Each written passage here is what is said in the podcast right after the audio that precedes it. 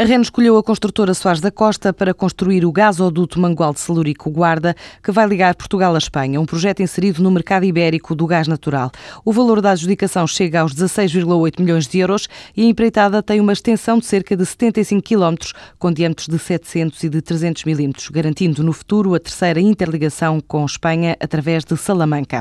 A Antarte abriu este mês a primeira loja na Suíça, onde quer criar uma rede da marca e espalhar a atividade para além de Obon, entrar no coração de Genebra e na cidade de Zurique.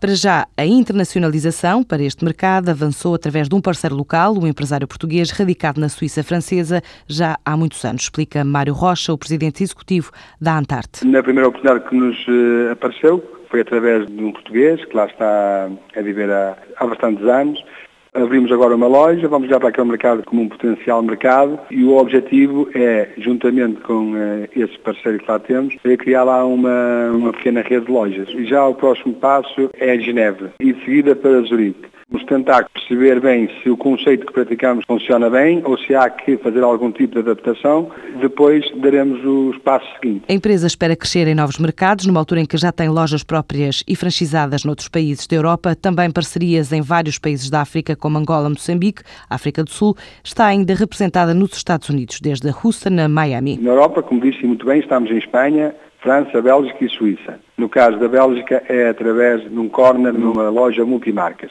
Em África estamos em Angola, África do Sul e Moçambique. Angola e África do Sul com loja própria, na Cantar, também com parcerias de portugueses. E depois na América estamos nos Estados Unidos. Estamos em Washington e agora mais recentemente em Miami, através de arquitetos e decoradores que estão a trabalhar com os nossos produtos.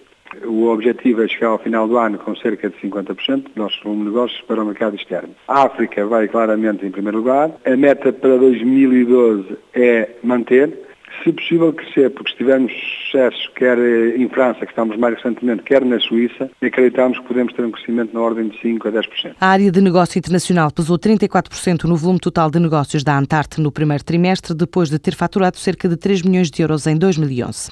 O JP Morgan, maior banco dos Estados Unidos, confirma a admissão da diretora de investimentos depois de Ina Drew ter assumido que o departamento que dirigia causou prejuízos ao próprio banco na ordem dos 2 mil milhões de dólares em operações de derivados derivados. As perdas milionárias já comunicadas ao regulador do mercado norte-americano terão tido origem num corretor do JP Morgan na Bolsa Londrina, conhecido como o vilão de Harry Potter, que terá realizado enormes transações apostando numa recuperação económica sustentada numa complexa rede de operações ligadas ao valor de obrigações de empresas. No Japão, a maior elétrica nipónica, a TEPCO, proprietária da central nuclear de Fukushima, perdeu quase 7.580 milhões de euros no ano fiscal que começou em abril de 2011, em plena crise nuclear.